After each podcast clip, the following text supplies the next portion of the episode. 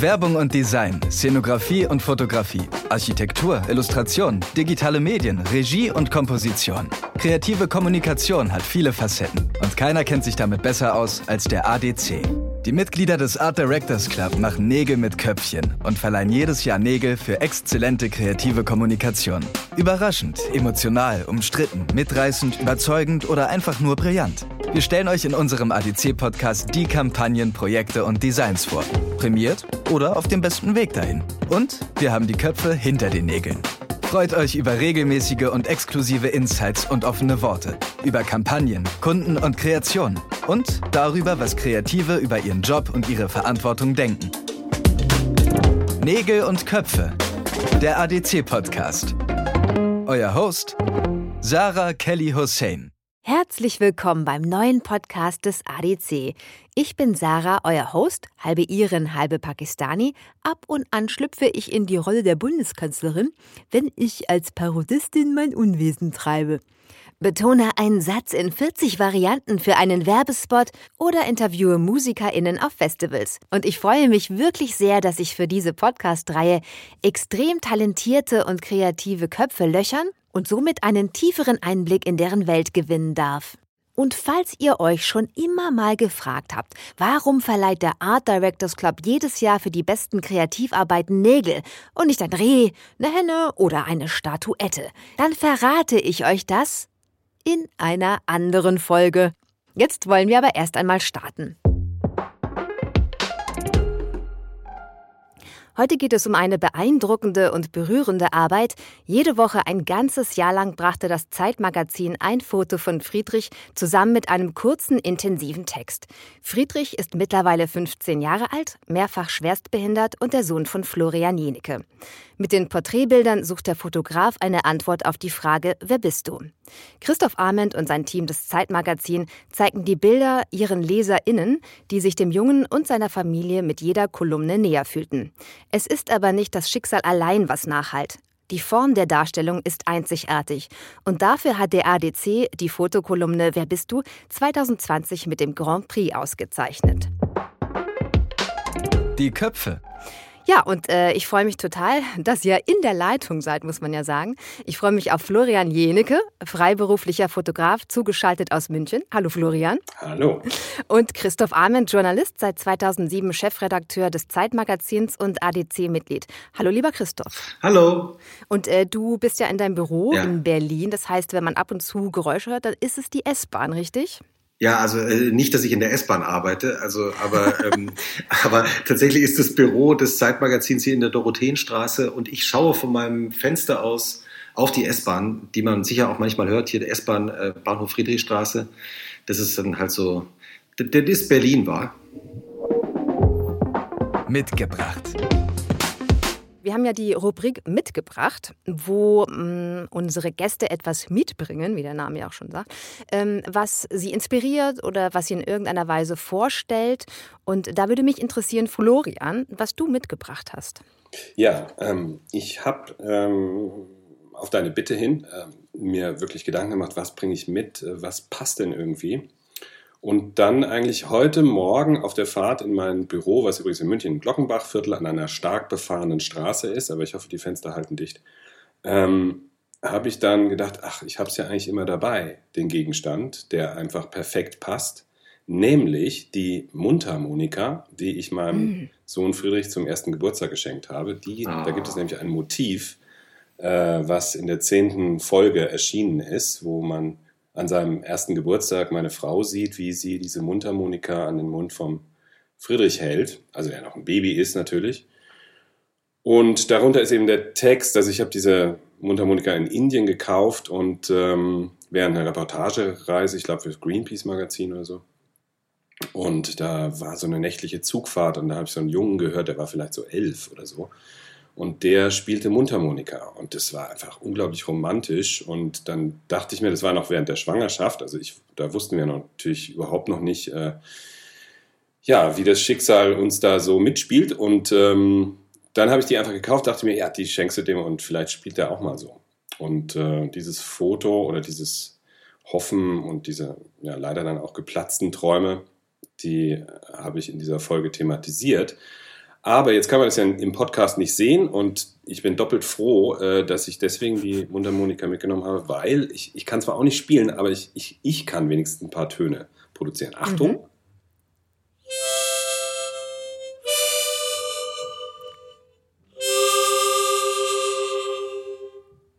Also Genug. ich höre da Potenzial. Dafür klang es schon ziemlich toll, dafür, dass du es gar nicht spielen kannst. Finde ich auch. Ja, Christoph, du hast natürlich auch was mitgebracht, beziehungsweise, so wie ich das verstanden habe, ist es quasi da, wo du bist. Ja, also tatsächlich da, wo ihr mich jetzt nicht sehen könnt, weil wir ja nur über äh, Audio verbunden sind, nämlich hinter mir äh, hängt an der Wand ein Poster, das ich mir habe mal einrahmen lassen. Ähm, und das ähm, ist ein Bild, das für mich insofern wichtig ist oder bedeutsam ist, weil ähm, es sozusagen den demokratischen Aufbruch der Bundesrepublik ähm, erzählt in der Zeit, in der ich auch geboren und aufgewachsen bin. Man sieht auf diesem Foto, ist ein sehr bekanntes Bild, ähm, den damaligen ähm, SPD-Vorsitzenden Willy Brandt, äh, der so lässig ähm, da sitzt, wie eigentlich deutsche Politiker fast nie irgendwo sitzen oder sich bewegen. Und zwar äh, hat er eine, ähm, äh, so eine, so eine kleine, so eine Mini-Gitarre dabei. Das ist eine Mandoline. Ich bin ähm, ähnlich wie Florian begeisterter Musikfan, aber spiele auch kein Instrument. Mhm. Und er trägt ein blaues Jeanshemd. Ich drehe mich mal kurz um, während ich das ähm, euch beschreibe. In dem blauen Jeanshemd, in der Jeans, in der, in der äh, Brusttasche, steckt sichtbar eine ziemlich gut aussehende Sonnenbrille und er hat im, im Mund eine Zigarette im Mundwinkel, die angezündet ist und er sieht eigentlich aus wie so ein ähm, Chansonsänger aus den 70ern, ähm, also sehr lässig. Und das Interessante an diesem Foto ist eben, ähm, wie immer, wenn man in Deutschland lässig sein will, ähm, wenn man die ganze Wahrheit hinter dem Bild erfährt. Äh, es gibt nämlich sozusagen auch einen breiteren Bildausschnitt. Mhm. Ich wollte nämlich gerade fragen, welchen du hast. Mhm. Da sitzen ein paar Leute im Hintergrund, ne? Genau, unter anderem Florian wird ihn kennen. Einer der Menschen, der im Hintergrund sitzt, das ist so ein Mann mit sehr weit aufgeknöpftem Hemd, äh, ist der äh, äh, heute auch ja, legendäre Fotograf Konrad Müller. Äh, der saß da zufälligerweise rum und das, da sitzen die auf so äh, Kirmesholzbänken. Sieht dann schon sehr unglamourös aus. Und es ist tatsächlich äh, äh, äh, aufgenommen worden bei einem Wahlkampfauftritt in äh, Bielefeld. Äh, auf einem Parkplatz in Bielefeld, wo so ein paar Kirmesbänke aufgebaut waren. Also wenn man das ganze Bild sieht, äh, dann äh, ist der Glamour schon etwas schon bedeutend weniger, aber trotzdem die Lässigkeit von Willy Brandt und natürlich auch ähm, ja sein, sein Verdienst, mehr Demokratie zu wagen. Ähm, ja, das ist ein sehr wichtiges Bild für mich. Ja, toll.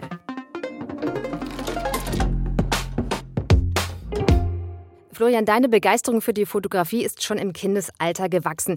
Dir liegen Porträtaufnahmen und Reportagen. Du hast wie jeder Vater deinen Sohn ab der Geburt fotografiert. Irgendwann kam der Befund, dass dein Sohn schwerst mehrfach behindert aufwachsen würde. Gab es einen Moment, ab dem dir klar wurde, dass deine Fotos auch eine Art Dokumentation sind, die das Thema anderen zugänglich machen könnte? Also, dass du nicht nur so als Vater fotografierst, in Anführungsstrichen, sondern auch in der Rolle des professionellen Fotografen? Bist? Hm.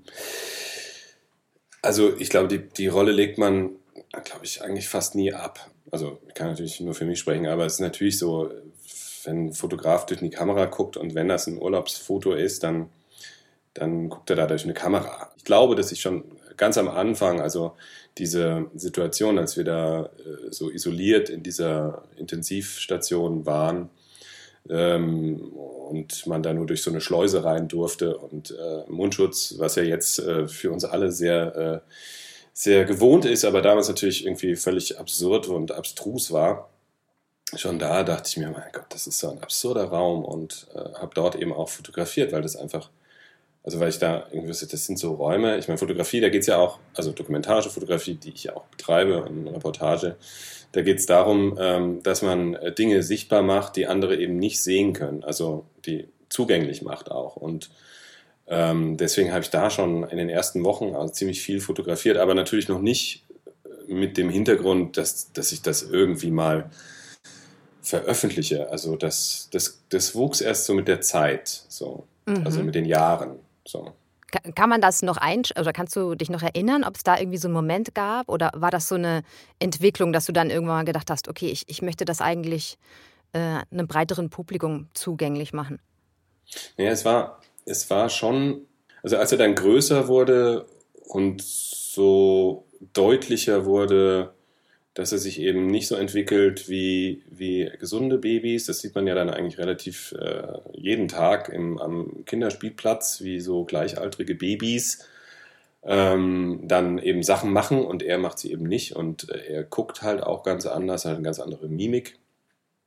Da wurde mir schon irgendwie klar, dass, also da, da fing das eigentlich schon so an, dass dieses Fotografieren auch so ein, ist ja immer dieser, dieses Festhalten des Gesichtsausdrucks und die Mimik ist halt nur einer, weil er ja nicht sprechen kann, der wenigen Kanäle, die, die was von ihm erzählen, also wo er sich mitteilen kann. Und durch die Fotos habe ich das eben so festgehalten und das, diese Bilder und gleichzeitig in dieser totalen Unbefangenheit, wie, wie, wie er dann vor der Kamera auch ist, dass, er, dass ihm das völlig wurscht ist, ob, ihn, ob er da fotografiert wird oder nicht.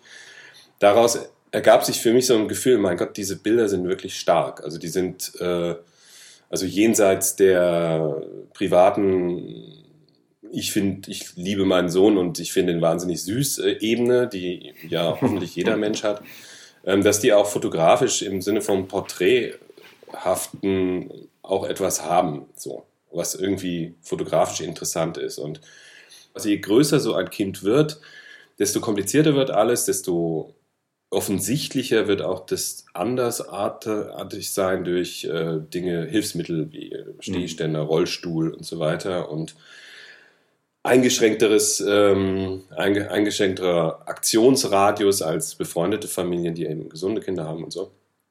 Und dann hat man natürlich auch irgendwie so als Familie an sich, denkt man sich so, also kommt dieses Gefühl der Isolation und das ist irgendwie ein anderes Leben als das, was die meisten jungen Familien eben äh, haben, äh, daraus entsteht auch so ein, so ein Drang, das irgendwie zu erzählen. Also, und, ähm, und dann wusste ich aber auch lange nicht wie. Und äh, also ich habe halt also immer mehr fotografiert und dann irgendwie wuchs dieser Drang, diese Fotos zu zeigen, aber das Format an sich, ähm, ich wollte ja nicht irgendwie eine Ausstellung machen, weil das irgendwie fand ich also man ist natürlich so nah dran als, ähm, als Vater von, von, von, so, von so einem Kind, was ein besonderes Schicksal hat, ähm, dass, dass ich irgendwie wahnsinnige Angst hatte, dass das irgendwie so, so mitleidheischend rüberkommt. Dass man halt so denkt, ah schau, jetzt will er mhm. zeigen, wie, wie, wie blöd es ihm also geht und so und jetzt müssen wir alle Mitleid haben und so. Und das wollte ich auf gar keinen Fall. Und ich wollte ihn auch nicht als Kunstprojekt irgendwie so erheben oder so, weil das ist, es, es, es fiel mir mhm. wirklich schwer, da so eine, so eine Form zu finden und, ähm, oder ein Buch zu machen, ein Fotobuch wie so eine Bibel. Also, nee, also das war alles, äh, ging nicht. Und irgendwann kam ich auf die Idee, also ich bin natürlich ein großer Fan der des Zeitmagazins ist ja wie jeder äh, vernünftig denkende Mensch in diesem, auf diesem Planeten. Und das, die Fotokolumne ist natürlich, ist ja tatsächlich, ich weiß nicht, korrigiere mich, Christoph, ist, glaube ich, einzigartig in der Welt, oder? Das, ich glaube schon, ja. Mhm. Also das, äh, wir haben das mittlerweile, macht, macht es ähm, äh, unsere Freunde von Le Monde, vom Magazin äh, von, von Le Monde M, die machen das so, auch so ähnlich mittlerweile, aber ähm, ja, ich glaube, da haben wir schon so ein eigen, eigenes Format geschaffen. Ja, und das fand ich äh, geradezu großartig, weil ähm, und dachte mir, ja, Mensch, das wäre eigentlich eigentlich perfekt, um diese Geschichte zu erzählen, weil es so dezent ist. Also so eine Seite, ein Foto, ein paar Zeilen Text und dann kann man, dann blättert man weiter. Und es ist nicht so, es erschlägt einen nicht so, dass man da irgendwie denkt, oh, jetzt, oh, ernstes Thema, jetzt muss ich aber jetzt mal sechs Seiten lang äh, wirklich drüber nachdenken über diese mhm. ernste Situation ja. oder so. Und das wird, also, und dann dachte ich mir, das ist eigentlich super. Und ich habe mich dann erstmal nicht getraut, weil ich dachte mir, ja, also ich meine, Jürgen Teller, Viviane Sassen, Paolo Pellegrin, also irgendwie der Olymp und dann kommt jetzt hier der, der kleine Florian. Okay, und dann, ähm, Christoph, wann hast du die Fotos sozusagen bekommen und das erste Mal gesehen? Also ich kann mir jetzt nicht mehr genau an die, an die Zahl erinnern, aber es war sicher, also ich würde mal sagen, schon fast wahrscheinlich so ein halbes Jahr ähm, vor der eigentlichen Veröffentlichung.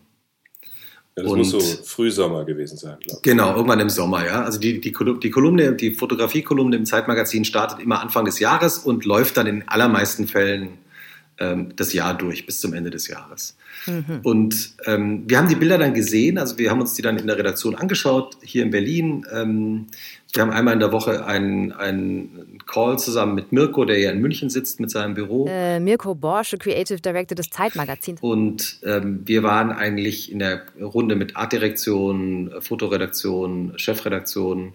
Wir waren alle eigentlich sehr berührt von den Bildern.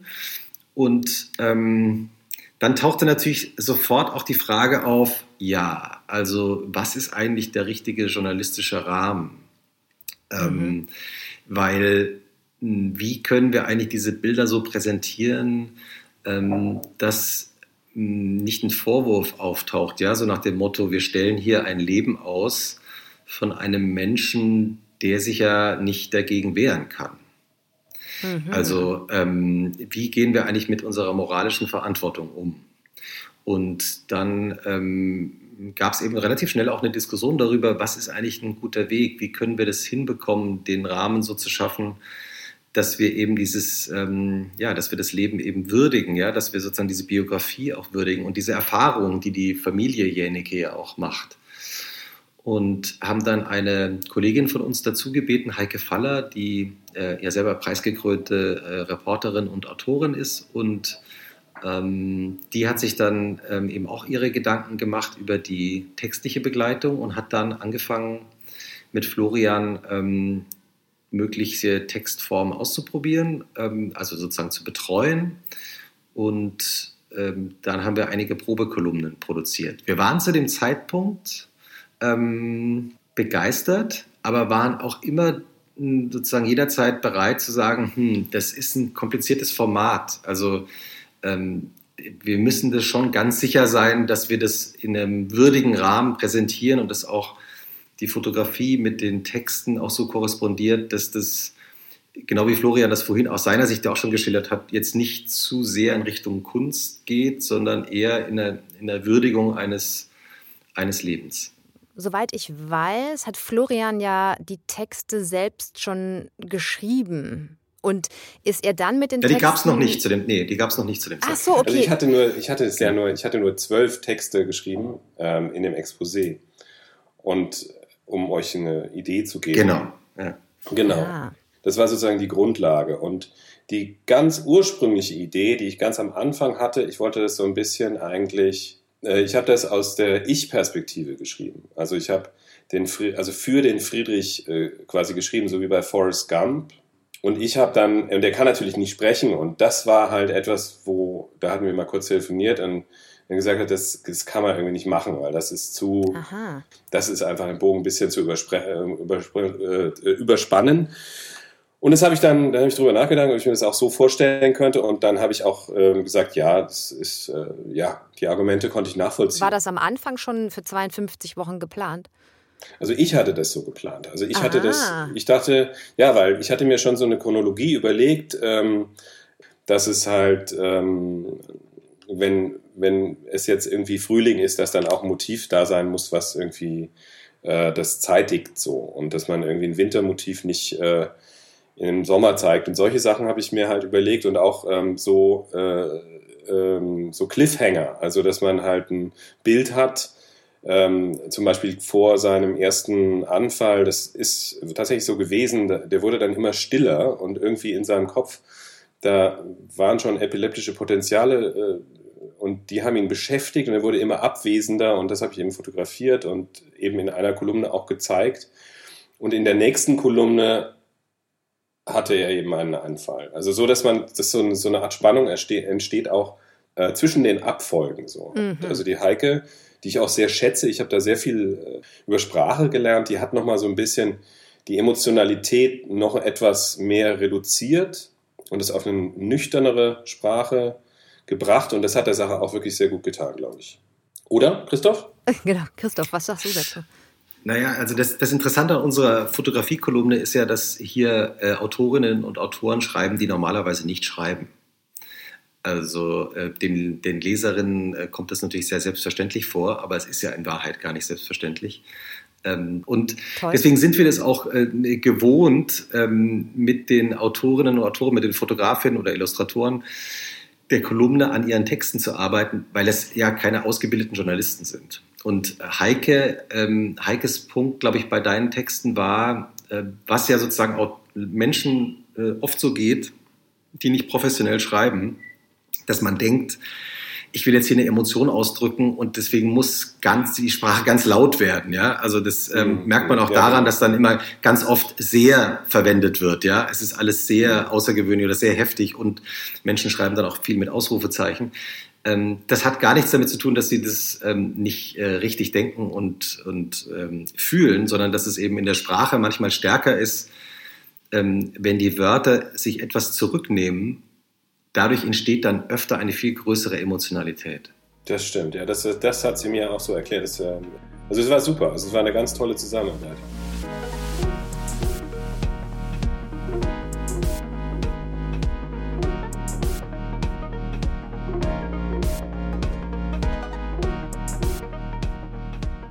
Hattest quasi eine Reihenfolge über 52 Wochen ausgewählt. Ist das dann auch die Reihenfolge, ist die geblieben? Oder wie, wie war das dann bei der Umsetzung? Ja, fast, fast, fast ganz. Also ganz am Anfang war es noch so ein bisschen, da hatten wir so ein bisschen Anlaufschwierigkeiten. Ähm, das, das hatte auch ganz klar damit zu tun, dass ich so die Abläufe gar nicht so kannte. Also als Fotograf gibst du halt deine Bilder ab und die machen dann irgendwas damit. Ähm, aber wie das so redaktionsintern, wie man dann das Heft dann baut und welche Geschichte wann wo und was auf welcher Seite und dann kommt noch eine Anzeige rein oder fliegt raus und so, das, das wusste ich ja alles nicht. Und dann hatte ich äh, mit, dem, mit dem Fotoredakteur, mit dem Michael, äh, immer zu tun und Michael ähm, Vidovic. ja. ja. genau, Michael Vidovic. Und, ähm, und der sagte dann einmal, irgendwie ganz am Anfang war das, ja, nee, äh, wir können jetzt nicht das Bild nehmen, weil äh, wir haben zu viele Schwarz-Weiß-Bilder und jetzt muss ein Farbbild rein. Und das hat er dann meine Struktur irgendwie so ein bisschen durcheinander gebracht. Und, ähm, und dann habe ich gesagt, ja, aber äh, ich habe jetzt gesagt, ja, Michael, aber jetzt muss dieses Bild kommen, weil äh, das nächste Bild äh, baut darauf auf. Äh, also das ist, so ein, das ist so ein Spannungsbogen, der, und ich habe ihm das erklärt und meinte so, ja, aber der Blattmacher, äh, hat immer gesagt, der Blattmacher, der sagt, das geht nicht. Und ich so, ja, wer ist denn der Blattmacher? Um Himmels Willen. Kann ich mit dem mal sprechen? So. Und dann sagt er, nee, das ist jemand, immer jemand anders. Und ich so, ach du meine Güte, wie, wie geht denn das so? Aber es ist, also das war nur am Anfang, ich glaube, ein, zwei Mal. Ähm, und äh, dann lief das eigentlich genauso durch wie, wie, wie gehabt. Und dann ein bisschen äh, in der, im letzten Drittel, da gab es noch ein paar Motive, die neu dazugekommen sind. Ähm, die sich einfach in diesem Jahr auch ähm, entwickelt hatten in unserem Leben, die dann halt auch einfach äh, noch Aspekte ergänzt haben, die vorher einfach noch nicht beleuchtet wurden. Es ist insofern interessant, als wenn du das jetzt, wenn ich dir hier so zuhöre, wie du das, wie du dieses Jahr äh, erzählst, weil wir waren uns ja gar nicht sicher und darüber haben wir ja auch gesprochen, ähm, ob wir das ganze Jahr machen können. Also das war äh, am Anfang ja nicht klar. Also wir haben das ja auch so besprochen, Stimmt, dass wir, ja, wir, wir, wir starten jetzt mal und schauen mal, und wenn es nach einem halben Jahr auserzählt ist, ähm, dann äh, kann eine Kolumne, was auch tatsächlich bei der Fotografie-Kolumne auch ähm, öfter schon vorgekommen ist, ja. ja, dass man einfach sagt, das ist ein, ein fantastisches, großartiges Thema oder eine gute, super Perspektive. Ja, die, Formate, die, die Kolumnen, Kolumnisten sind ja sehr unterschiedlich äh, in ihrer Arbeit, aber manchmal hat man auch dann das Gefühl, es ist auserzählt. Und äh, bei Florians Kolumne passierte etwas, was ähm, in der, bei der Fotografie-Kolumne bisher noch nie passiert war. Nämlich schon ab Folge zwei oder drei haben wir unglaublich viele Mails bekommen von Leserinnen und Lesern, die unglaublich emotional und direkt äh, auf die Geschichte reagiert haben. Und das ist ja eigentlich das, das Großartigste, finde ich, was ähm, einem, einem Fotografen jetzt in dem Fall passieren kann, dass sein Publikum nicht auf ihn als Fotografen reagiert, sondern direkt auf das Leben, auf die Geschichten, auf die Emotionalität in den Bildern, auf die Erfahrungen, die geschildert werden.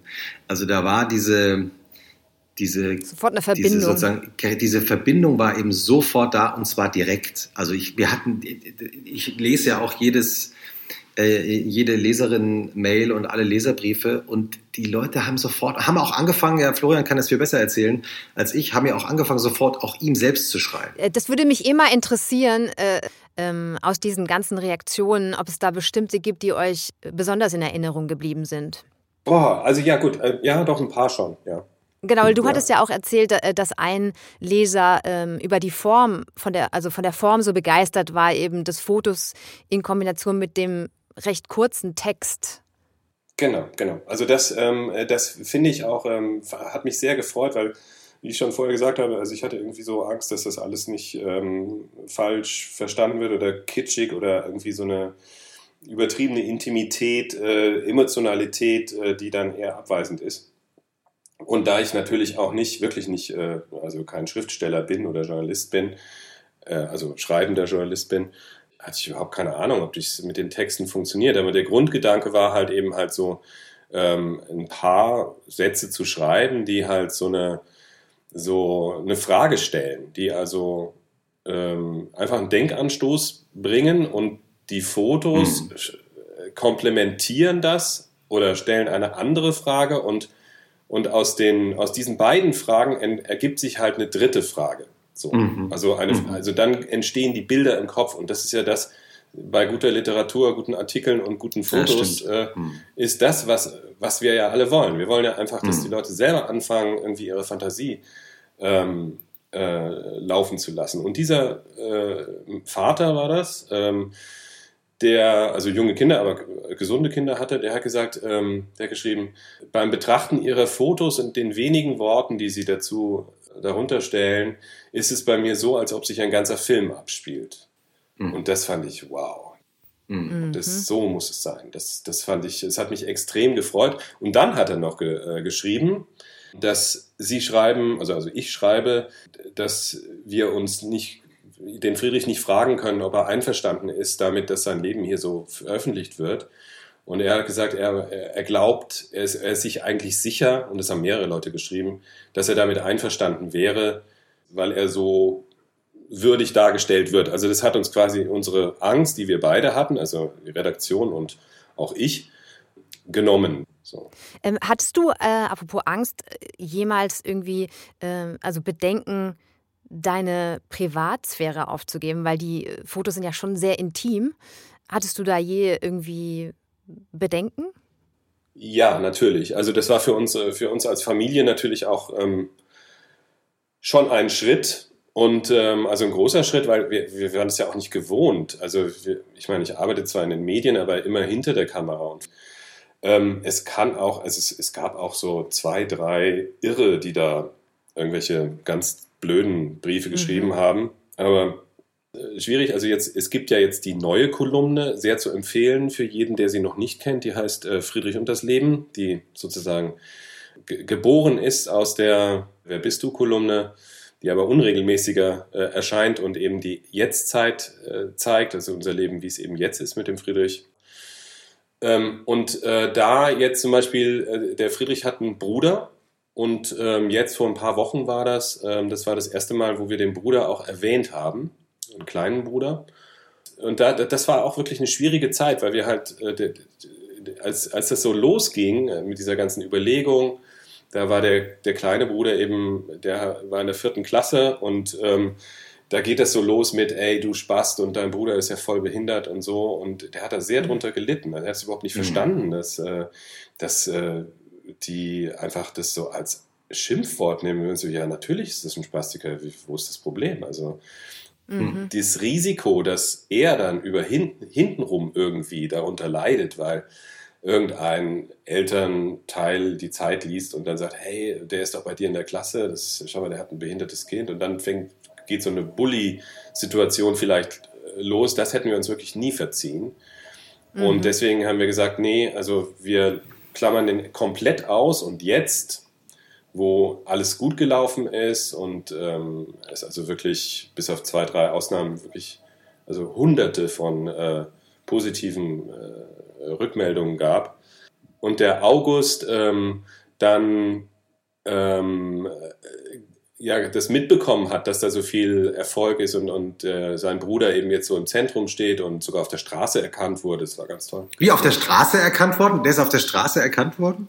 Ja, ja, da kam eine äh, Frau auf äh, uns zu und äh, hat gesagt, ach, das ist doch der Friedrich. Das ist ja toll. Hallo, schön, dass ich den mal kennenlerne. Ich freue mich jede Woche auf, auf das ne, neue Foto. So.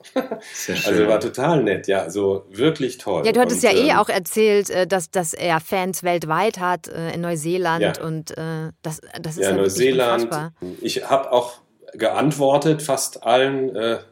Äh, ähm, irgendwann kam ich nicht mehr mit, äh, aber äh, ich habe mich immer bemüht und da, also bei manchen Leuten gab es aus Capri, also bei äh, Süditalien, aus äh, Johannesburg, kann ich mich erinnern. Ähm, äh, es ist wirklich unglaublich. Also, dass der so, ja, ein, ein, also, also ein Bewusstsein entstanden ist für diesen Menschen. Mhm. Und das ist ja das mhm. Tolle daran eigentlich.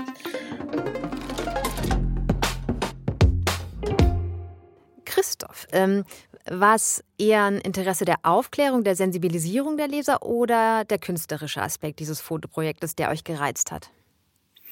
Als ich die Bilder zum ersten Mal gesehen habe, ähm, hatte ich sofort hm, eine Erinnerung an, an einen ähm, Menschen, der eine Zeit lang mal in meinem Leben war, ein jüngerer Bruder meiner damaligen Lebensgefährtin, ähm, der ungefähr so alt ist wie ich. Ich glaube, der ist ein Jahr jünger, aber durch eine missglückte Geburt auf dem geistigen Stand eines Vierjährigen ungefähr ist, drei bis vierjährigen ähm, der ähm, Georg, äh, mit dem ich einige Jahre ähm, verbracht habe, den ich immer wieder getroffen habe. Und ähm, für mich war diese Begegnung ähm, mit Georg unglaublich prägend, weil ich ohne, also in meiner eigenen Familie ohne Menschen mit einer Behinderung aufgewachsen bin und plötzlich ähm, ich aber im Urlaub äh, mit einem Menschen, der so alt ist wie ich, aber eben geistig eben sozusagen auf einem Stand eines Vierjährigen, Dreijährigen ist, äh, Malefiz gespielt habe oder Autozeitschriften durchgeblättert hat. Der, hat Auto, der liebt Autozeitschriften, aus welchen Gründen auch immer. Und äh, manisch blättert er immer Autozeitschriften durch. Und ich habe wirklich, ich mag den so und frage auch immer, wie, wie es dem geht, ähm, weil, weil ich eben, ähm, man, ich konnte mich gar nicht so richtig mit ihm unterhalten. Er spricht so ein bisschen eine eigene Sprache. Man braucht einen Moment, bis man da reinkommt. Und für mich war diese Erfahrung eben mit Georg in diesem Alltag, also nicht äh, das einmal zu erfahren, sondern äh, mit ihm Zeit zu verbringen, ähm, äh, eine unglaubliche, ja, eine prägende Erfahrung für mein Leben. Und als ich die Bilder gesehen habe, habe ich sofort gedacht, wie schön es wäre, wenn es uns gelingen würde, im Magazin ähm, diesen Menschen, den Friedrich, eben so zu erzählen, äh, dass, ähm, und das ist ja am Ende auch aufgegangen auf eine Art und Weise, von der wir nicht wussten, dass es passieren würde, dass er tatsächlich äh, Teil des Alltags, des Lebens unserer Leserinnen und Leser wird. Deswegen habe ich mich auch gerade so gefreut, als Florian erzählt hat, dass er auf der Straße erkannt worden ist, offenbar von einer Zeitleserin. Also das heißt natürlich durch die Wiederholung, ja, also durch die Präsenz jede Woche kommt wieder ein anderes Bild, wird eine kleine andere Geschichte erzählt, dann äh, betritt jemand plötzlich den eigenen Alltag, ja, den eigenen Lesealltag und wird Teil des eigenen Lebens. Und ich finde, das ist eben eine ganz große Chance beim Magazinmachen, bei einem Magazin wie dem Zeitmagazin, das ja jede Woche erscheint, dass wir da auch das Podium haben. Wir haben in der Zeit ähm, zwei Millionen Leser jede Woche. Äh, also wir haben eine Bühne zur Verfügung, um äh, die Geschichten von jemandem wie Friedrich zu erzählen. Und für mich als Journalisten, als Magazinmacher ist das natürlich äh, die, sozusagen einer der Gründe, warum ich diesen Job überhaupt mache. Also weil ähm, wir können eben diese Bühne bieten und können den Rahmen schaffen, in dem ähm, wir auf solche Art emotional Geschichten erzählen und hoffentlich dann auch auf eine andere Art äh, Menschen mit Themen in Berührung bringen, bei denen sie vielleicht vorher so ein bisschen Abstand halten oder unsicher sind oder auch vielleicht Angst haben, sich da Gefühlen außen, auszusetzen, die sie nicht kontrollieren können. Also auch eine Unsicherheit haben im Umgang. Ähm, das erzählt ja Florian auch immer sehr schön. Also mit anderen Worten, warum ich Magazinjournalismus so liebe und warum ich ihn gerne mache, ist eben auch, Ja. um solche Geschichten erzählen zu Ich können. hatte sofort auch an jemanden gedacht in meinem Freundeskreis, wo die eine ähnliche Geschichte, also ein äh, Kind haben mit schwerst, also schwersten Behinderungen wie Friedrich. Und äh, das ist eben das Tolle, dass man äh, durch diese Geschichte eben Ja. und man vielleicht auch diese Berührungsangst ein bisschen verliert, weil äh, man hat ja so ein bisschen Bedenken, wie gehe ich damit um und ich, ich darf nicht irgendwie, äh, Genau, ich, genau. ne? also da, da hat man immer so Berührungsängste und, äh, und deswegen fand ich diese Geschichte so toll, weil man diesen Bildern eben entnehmen kann, klar ist, äh, ist es ein schweres Schicksal, aber man sieht äh, Friedrich einfach an, dass er ein, ein unglaublich positiver junger Me- Mensch ist und äh, ähm, es gibt schon ein Foto, wo Florian mit Friedrich im Schwimmbad ist und das hat so eine Leichtigkeit. Ja, äh, das stimmt. äh, hat mich Ja. sehr berührt, auf jeden Fall. Ja, und also weil, weil du vorhin gefragt hast, ähm, ob das Künstlerische im, im Vordergrund stand. Mhm. Also ähm, es ging uns da wirklich darum, wie können wir mit unserem, äh, mit unserer Gestaltung und mit unserer redaktionellen Kompetenz, mit unserem journalistischen Wissen ähm, den idealen Rahmen schaffen, um die Geschichte so zu erzählen, dass sie auch eine, eine, eine ja auch angemessen präsentiert wird und gleichzeitig auch eine große Wirkung entfaltet. Und äh, Florian hat es ja am Anfang erzählt, dass er sich überlegt hatte, ähm, Texte aus der Sicht von Friedrich zu erzählen. Ich habe das auch verstanden, den Impuls. Ähm, aber ich habe dann auch gesagt, ja, wir, wir machen ja Journalismus. Das heißt, wir können nicht in den Kopf von anderen Menschen reinschauen. Ähm, und das hat gar nichts nur mit, ähm, mit einem ähm, schwerst behinderten Menschen zu tun, sondern generell ja, äh, gibt es ja sozusagen im Journalismus das Problem, dass manche glauben, dass man aus bestem Gewissen heraus, also sozusagen in den Kopf von anderen Menschen hineinzuschauen, was denken die jetzt gerade, wie fühlen die sich. Und ich finde es viel stärker und natürlich auch journalistisch äh, absolut sauber, den Blick von außen zu werfen. Also insofern äh, äh, Florians Perspektive auch ganz transparent ähm, in den Texten zu erzählen. Und ähm, insofern, weil, also, weil Florian vorhin äh, erwähnt hat, die Kolumne, die jetzt vor kurzem erschienen ist im Zeitmagazin, in dem der Bruder zum ersten Mal aufgetaucht ist. Ich wusste von dem Bruder selber auch nichts. Ich habe die Kolumne dann irgendwann äh, ja gesehen, als wir die Ausgabe produziert haben und war, wir haben auch darüber dann auch bei uns in der Konferenz, in der Redaktion darüber gesprochen, so berührt, dass plötzlich dieser Bruder auftaucht. Ja? Und da merkst du natürlich, was das für eine, für eine Kraft hat, über so einen langen Zeitraum einem Menschen zu folgen. Der wird dann Teil deines Denkens und deines Lebens und deines Wissens. Und äh, das ist wirklich äh, eine ganz besondere Art von emotionalem äh, Storytelling. Denn ähm, Florian hat das so nebenbei gerade erwähnt, aber ähm, nachdem die Kolumne ja nach einem Jahr ähm, aufgehört hat, gab es auch so viele Fragen von unseren Lesern und Lesern, ähm, die immer gefragt haben, wie geht's Friedrich? Was macht Friedrich?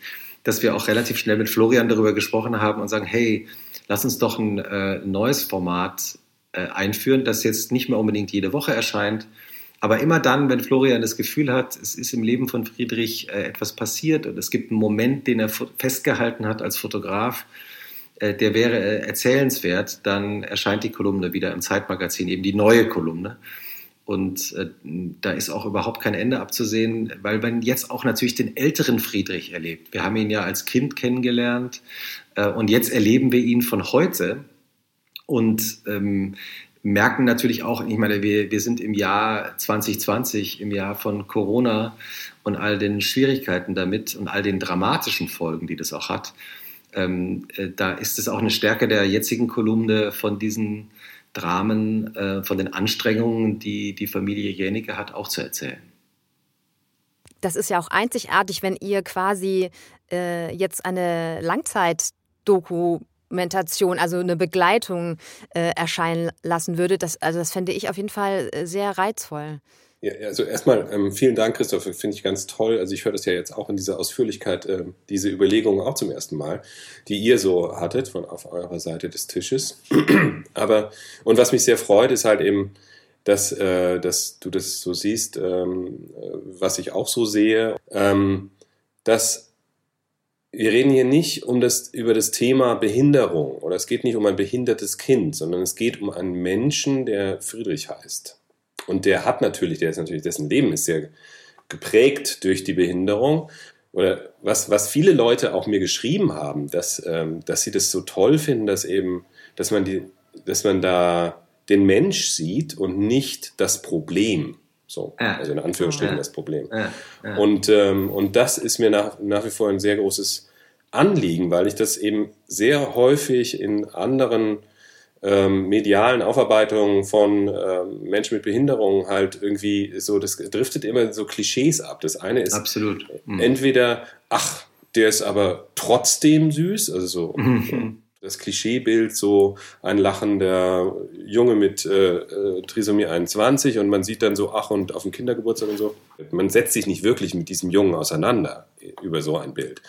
Und auf das andere Extrem ist halt eben dieses äh, Mitleid, oh Gott, das ist ja eine ganz furchtbare Situation und schrecklich. Und äh, dazwischen ist eigentlich der Mensch, ähm, die Persönlichkeit. Ja, ja. Und und das finde ich eben, ähm, ist halt wirklich, äh, glaube ich, sagen zu dürfen, wirklich gelungen. Also, dass, dass, man, dass man wirklich den als äh, Mensch betrachtet. Ich habe gestern eine sehr, gestern Nacht eine sehr äh, berührende E-Mail bekommen und die sagte, das ist ja Wahnsinn. Also, Sie sind das, äh, äh, ich habe das immer verfolgt, äh, das hat mich, das, ich bin jetzt total perplex und dann habe ich ihr geschrieben, ja, das freut mich und äh, toll, dass Sie so an, äh, Anteil nehmen.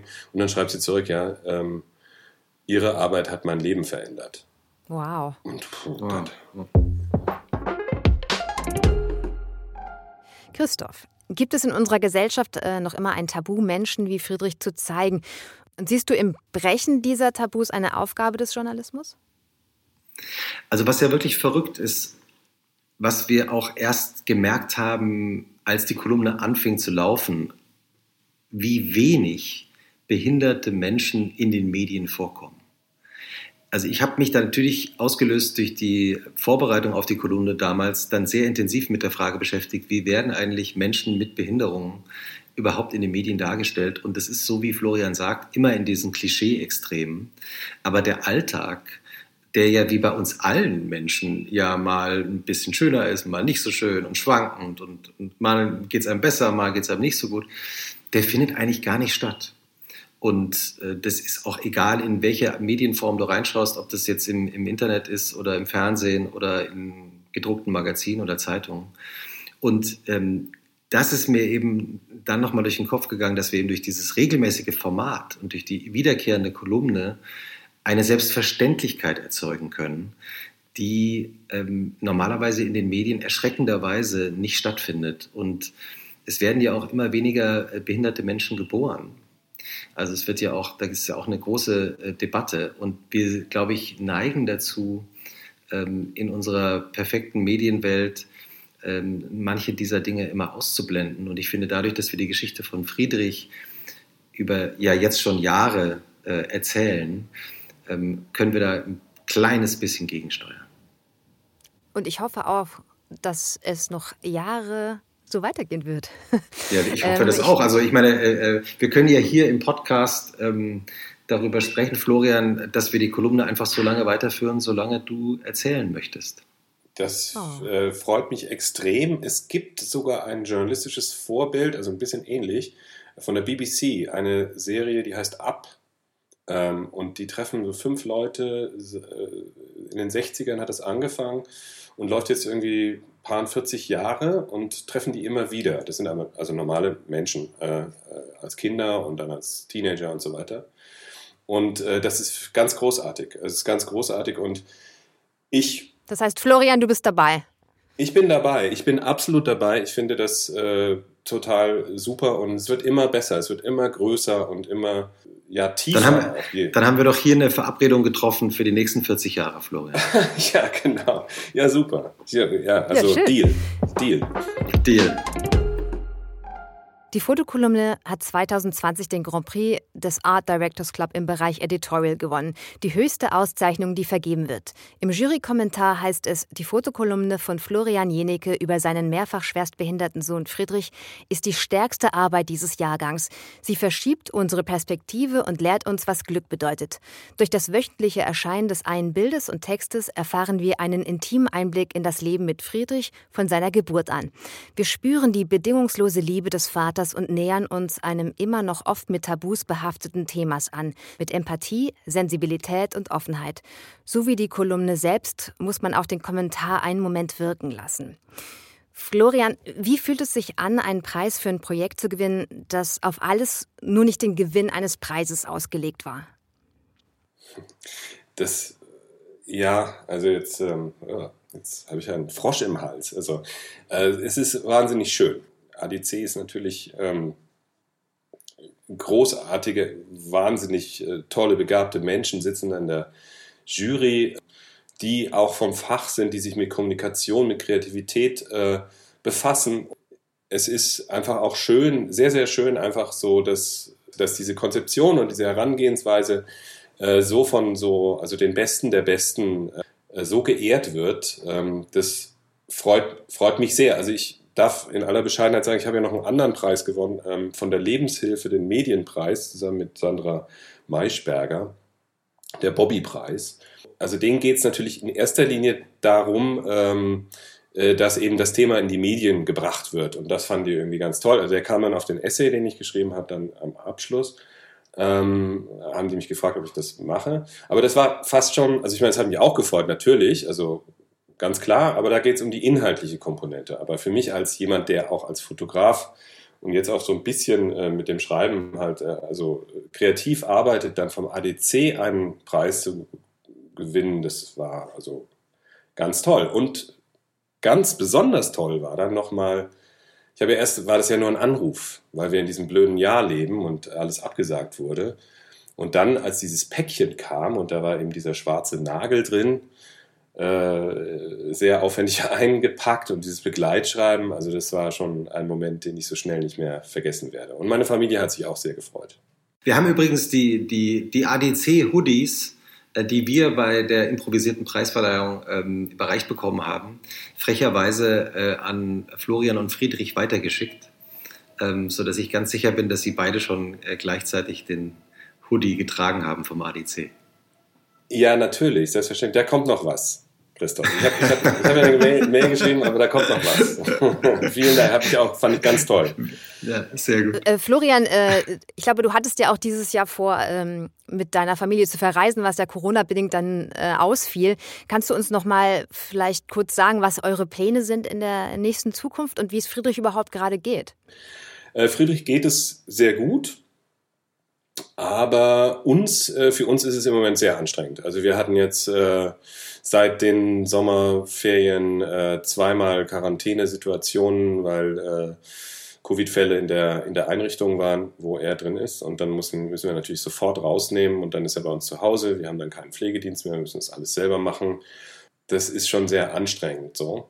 Und äh, also diese Angst und Furcht und äh, gerade wenn man dann irgendwie so den Fernseher anmacht oder, oder Nachrichten hört und dann von diesen, diesen Querdenker-Demos, äh, da fällt einem wirklich nichts mehr ein eigentlich, also weil das, das so unfassbar egoistisch äh, äh, Motivationen oder also fast schon hedonistische ähm, Leute sind, die das machen und überhaupt nicht weiterdenken, also dass sie damit eben andere und eben auch Familien wie unsere ähm, wirklich beängstigen.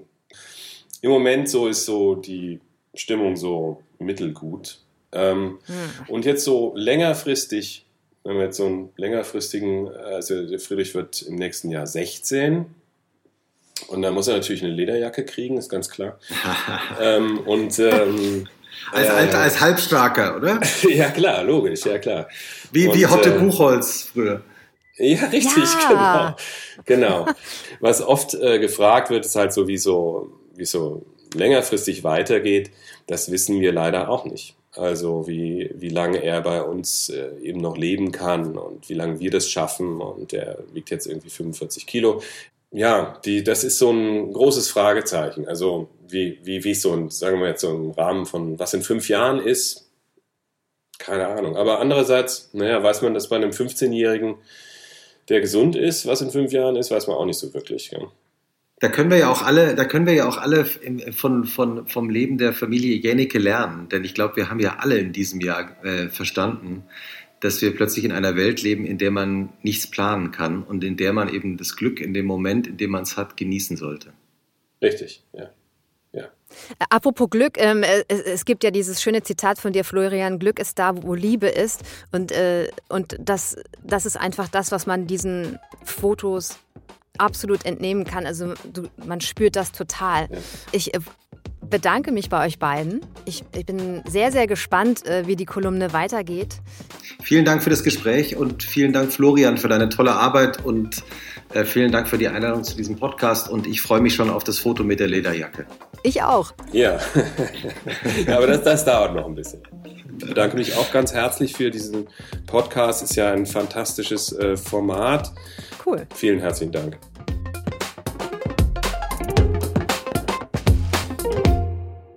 Und ich bedanke mich natürlich auch bei euch, liebe HörerInnen. Erzählt gerne weiter, dass es diesen Podcast gibt. Wir hören uns bereits zwischen den Jahren, in zwei Wochen nämlich, und zwar mit Hashtag Weil wir dich lieben, der Social-Media-Kampagne der BVG. Bis dahin wünsche ich euch eine wunderschöne und entspannte Weihnachtszeit. Mehr Infos über diese Folge und den Art Directors Club findet ihr in unseren Show Notes. Nägel und Köpfe. Der ADC-Podcast. Thank you.